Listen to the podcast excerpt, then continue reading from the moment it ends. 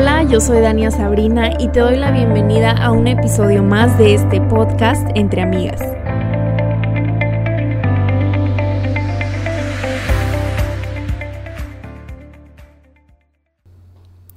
Hey, bienvenidas a todas una vez más a un episodio aquí entre amigas. Estoy muy contenta de estar aquí otra vez con ustedes. Gracias a todas las que las que escuchan este este podcast, las que lo siguen en redes sociales, las que lo comparten. De verdad que es una bendición poder llegar a tantas personas y llegar más lejos y sobre todo con con temas que son de mucha bendición y que son basados en principios eh, morales y principios bíblicos sobre todo. Entonces creo que eh, para mí es un privilegio poder compartir con ustedes de lo poco que Dios me ha, permitido eh, estudiar y entender y conocer. Y la verdad es que estoy, estoy muy emocionada porque próximamente vamos a tener una invitada muy buena.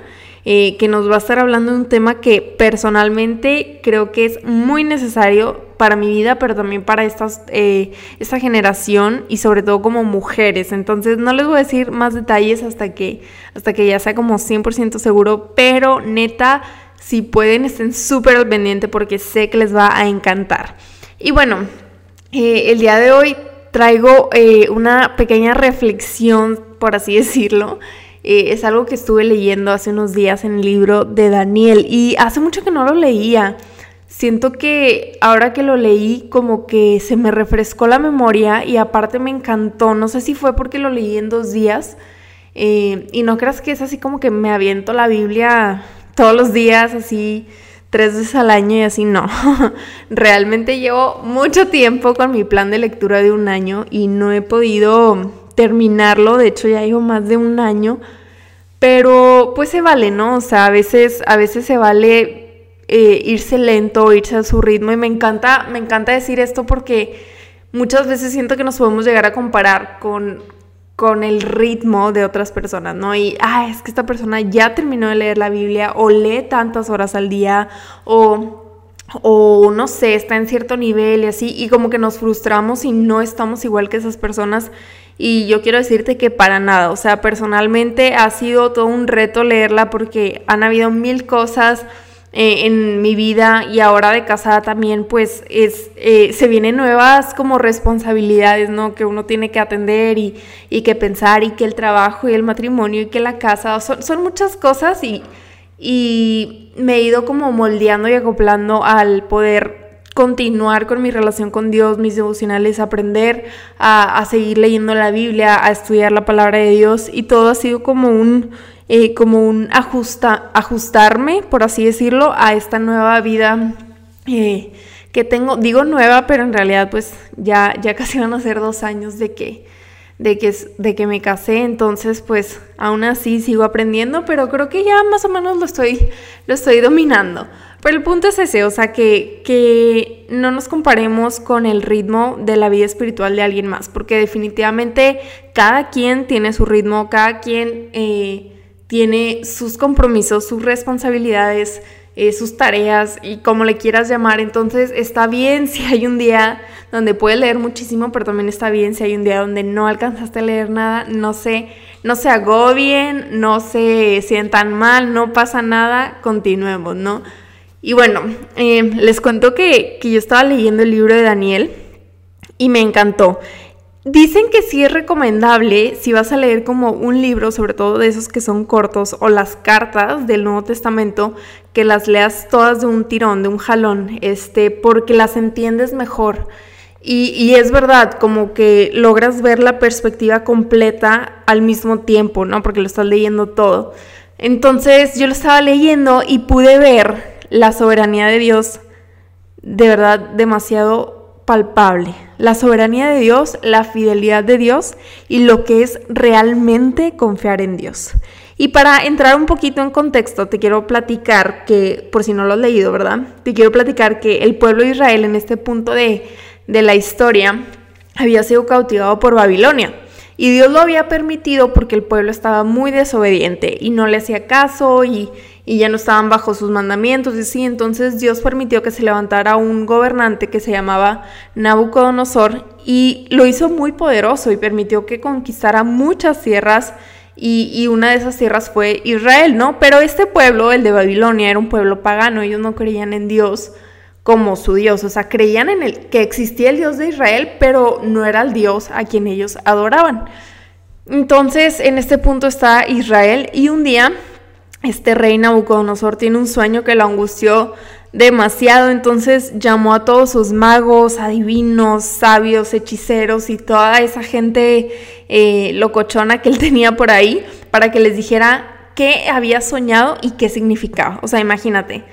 No, él no quiso decir lo que había soñado, quería que los magos adivinaran qué había soñado y además que adivinaran cuál era el significado. Claro que nadie pudo decirlo nadie pudo decirle qué, había soñado. O sea, ellos decían, es que es imposible. O sea, ¿cómo vamos a saber? Mínimo dinos qué soñaste para, para entonces saber qué significa. Pero él decía, no, no, no, es que ustedes me van a hacer trampa. Necesito que me digan qué soñé y así les voy a creer, ¿no? Entonces, como no supieron, él se enojó tanto que dijo, ¿sabes qué? No creo en ustedes. Y, y los mandó a matar a todos. Pero entre ellos estaba estaba Daniel, que pues obviamente es Daniel el del libro, y él era este, un judío que, que durante ese tiempo que había estado en Babilonia había demostrado tener mucha sabiduría y, y, como mucha inteligencia para manejar las cosas y todo eso. Entonces él era parte de esos sabios de Babilonia y Daniel dice, ¿sabes qué? Espérame tantito, voy a ponerme a orar y Dios me va a revelar qué es lo que soñaste y qué significa. Entonces imagínate, Daniel se va a orar y le dice a sus amigos, pónganse a orar porque si no, nos vamos a morir. Entonces, total, Daniel se pone a orar y Dios le revela en una visión el sueño y el significado, o sea, tremendo. Y me encanta la respuesta de Daniel que está en el capítulo 2, versículo 20, y dice así, Alabado sea el nombre de Dios por siempre y para siempre, porque a Él pertenecen toda la sabiduría y todo el poder. Y luego te dice, Él controla el curso de los sucesos del mundo, Él quita reyes y pone otros reyes, Él da sabiduría a los sabios y conocimiento a los estudiosos, Él revela cosas profundas y misteriosas y conoce lo que se oculta en la oscuridad, aunque Él está rodeado de luz. Te agradezco y te alabo, Dios de mis antepasados, porque me has dado sabiduría y fortaleza. Entonces, Daniel ora a Dios dándole gracias, pero me encanta eh, la forma en la que lo hizo, porque me saltaron estos, estos verbos que, que utiliza Daniel para alabar a Dios y dice, hablando de Dios, dice, Él controla, Él controla el curso y lo dice, Él da sabiduría. Él quita reyes, Él revela cosas y Él está rodeado de luz. Y si lo acortamos y lo resumimos, vemos que Dios controla, Dios da, Dios quita, Dios revela y Dios está. Y para mí esto fue increíble porque siento que muchas veces nos cuesta entender que Dios hace esto y que Dios tiene esta soberanía para hacer lo que Él quiere hacer. Y que a veces él permite que sucedan cosas y esas cosas las usa para nuestro bien, de tanto lo bueno como lo malo. Y no significa que Él está provocando lo malo o que Él quiere que sucedan cosas malas, pero simplemente son parte de un mundo roto y una humanidad con el corazón gobernado por el pecado. Y entre más rápido aceptemos que este mundo no es perfecto y que vamos a tener aflicción mientras sigamos viviendo aquí, más rápido vamos a entender que no pertenecemos aquí y que el mundo venidero será mejor. Pero, pero nos cuesta, o sea, nos cuesta entender que Dios está detrás de todo lo que está sucediendo, ¿no? Y, y, creer que realmente Él es soberano y que Él realmente eh, puede hacer lo que Él quiera hacer. Esa es la soberanía, ¿no? La soberanía es hacer lo que, lo que Él quiere hacer. No tiene que pedirle permiso a Dania, no tiene que pedirle permiso a la pastora tal o al pastor aquel, ni al apóstol ni al misionero, no tiene que pedir permiso. Dios hace lo que Él quiere hacer porque Él es Dios, ¿no? Y creo que han sido pocas las personas que han entendido esto y que lo aceptan realmente, ¿no? Y una de esas personas fueron Daniel y sus amigos. Y ellos lo entendieron y confiaron en, el hecho de que Dios es soberano. Y, más adelante sucede algo súper impresionante que, a mí me encanta y que refleja una actitud de total confianza, ¿no? Y, eso es, estabas de cuenta que el rey Nabucodonosor, después de lo que pasó con lo del sueño que tuvo, eh, Dios le revela a Daniel el sueño y el significado, y cuando él se lo va y se lo dice a Nabucodonosor, él dice, wow, o sea, alabado sea Dios, y tu Dios es el Dios, ¿verdad? O sea, reconoce a Dios y lo alaba y da gracias, pero pues no significaba que ya se ve arrepentido ni nada, o sea, él seguía creyendo en sus ideas raras, ¿no? Entonces un día dice, voy a construir una estatua, estatua de oro y voy a obligar a todos a que la adoren. Entonces el que no quiera, sea bienvenido al horno de fuego, tranquilamente. Entonces la construye, da la orden y a cierta hora del día sonaba algo y todos tenían que ponerse a adorar esa estatua y hubo tres personas que no lo hicieron. Sadrach, Mesach y Abednego. Ellos se negaron. Entonces imagínate que estás en medio de un pueblo que no cree para nada lo que tú crees, y que te forzan a hacer algo que va completamente en contra de lo que tú crees y no hay nadie ahí para protegerte y, te puede costar la vida. Entonces está bien interesante porque ellos aún así decidieron no adorar esa estatua. Entonces en Daniel 3:14, eh, cuando se dan cuenta, sucede lo siguiente, dice, es cierto, Sadrach, Mesach y Abednego, que ustedes se rehusan a servir a mis dioses y a rendir culto a la estatua de oro que he levantado. Aquí está preguntando Nabucodonosor. Les daré una oportunidad más para inclinarse y rendir culto a la estatua que he hecho cuando oigan el sonido de los instrumentos musicales. Sin embargo, si se niegan, serán inmediatamente arrojados al horno ardiente y entonces, ¿qué Dios podrá rescatarlos de mi poder? Y ellos contestaron, oh Nabucodonosor, no necesitamos defendernos delante de usted. Si nos arrojan al horno ardiente, el Dios a quien servimos es capaz de salvarnos. Él nos rescatará de su poder, su majestad. Pero aunque no lo hiciera, deseamos dejar en claro ante usted que jamás serviremos a sus dioses ni rendiremos culto a la estatua de oro que usted ha levantado. Híjole, qué valientes personas para hablar así y con tanta seguridad. Porque una cosa es respetar a la autoridad, ¿verdad?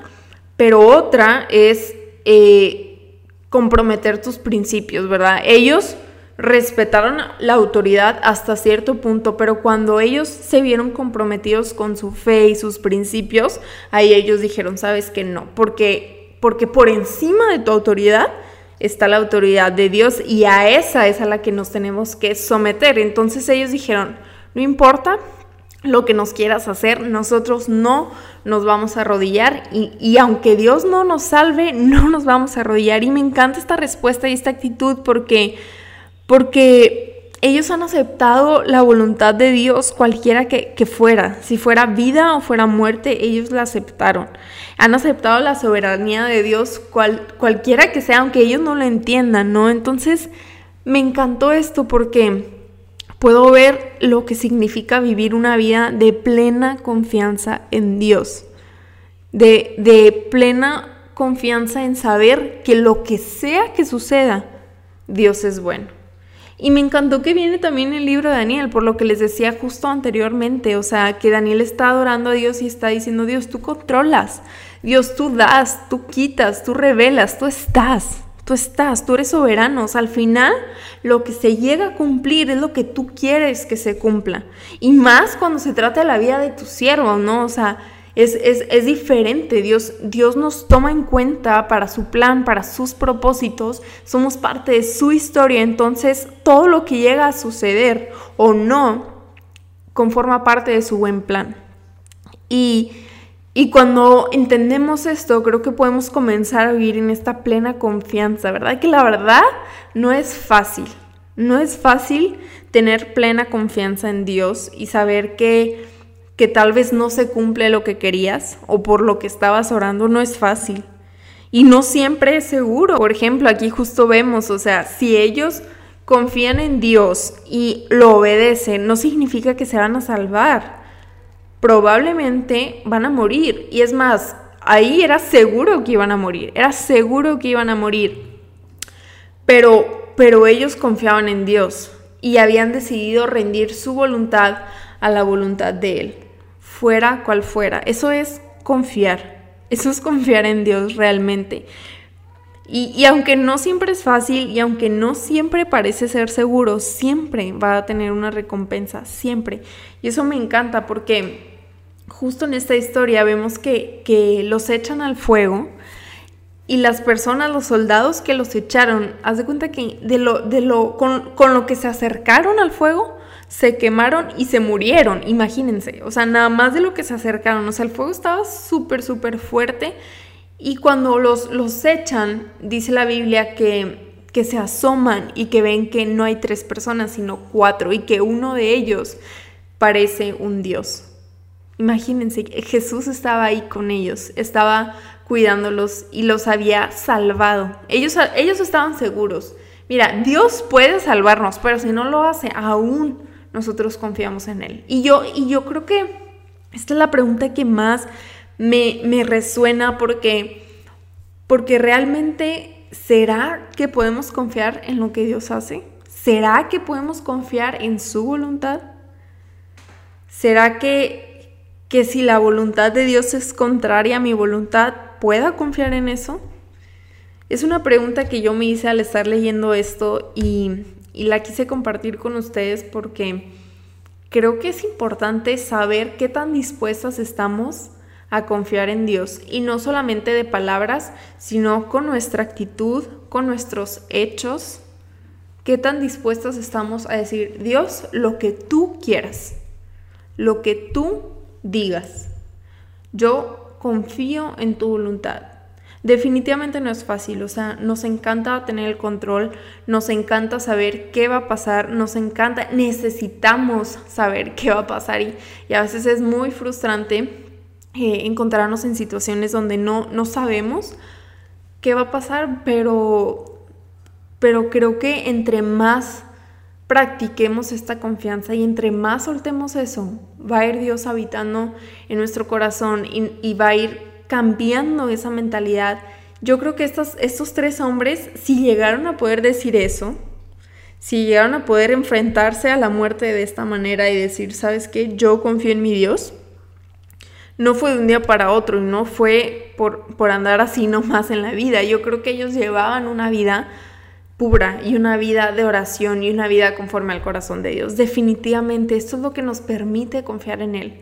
No está en nuestra naturaleza, no está eh, en nuestro ser, no es algo que nos nace realmente, creo que es algo que necesitamos practicar y necesitamos ceder, necesitamos ceder el control y decir, Dios, te doy el control sabiendo que tú puedes manejar las cosas mejor que yo, que tú puedes controlar mi vida mejor de lo que yo la puedo controlar, que tú me das lo que yo necesito y me quitas lo que no, que tú me revelas tus caminos y que tú estás en mi vida y que siempre estás y que tu presencia siempre está.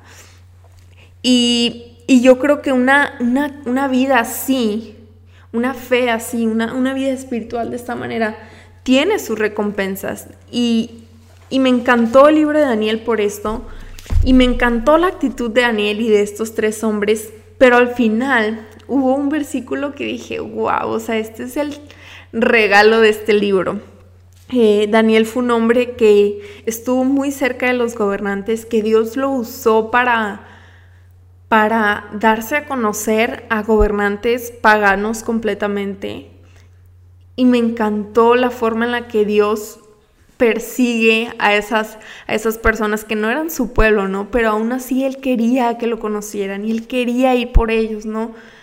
Y me encantó eso, pero pero al final, después de, su, de, todo este libro, no, no, de la vida de Daniel, pero después del libro, em, Daniel está teniendo unas visiones muy fuertes. La verdad es que es, un libro con muchos temas, pero principalmente el de la soberanía de Dios y, de la confianza. Pero al final él está teniendo una visión y está hablando con un ángel. Y, y chécate lo que le dice el ángel a Daniel. En cuanto a ti, sigue tu camino hasta el final. descansarás y entonces al final de los días te levantarás para recibir la herencia que ha sido guardada para ti. Ese es el último versículo de este libro de Daniel y creo que no pudo haber mejor versículo que este porque realmente veo, veo que, que todo lo que Daniel guardó toda la vida que él tuvo, toda la confianza que él tuvo y el ejemplo que él es para muchas personas tiene una recompensa al final y es una recompensa eterna. Y, el capítulo pasado hablábamos acerca de las recompensas momentáneas y las eternas y cómo hay que ir por lo eterno y buscar las cosas de Dios y no conformarnos con, con la recompensa que el mundo nos puede dar, ¿verdad? Entonces, cuando leí esto fue como esta confirmación de Dios diciendo, hey, lo que hagas aquí va a tener una herencia en el cielo, entonces esfuérzate por ser una mujer que sigue el camino de la fe. Como decía Pablo, hey, esta es una carrera, esta es una carrera y tienes que correr para ganarla. Y, tienes que pelear la buena batalla, ¿no? Entonces creo que, creo que aunque es, es diferente para cada quien y creo que los procesos cada quien los vive eh, de acuerdo a su, a su temporada o, a su situación, a su cultura y demás, yo creo que aún, aún en eso todas tenemos una misma meta que es eh, ser como Jesús y, vivir esta vida como Dios quiere que la vivamos.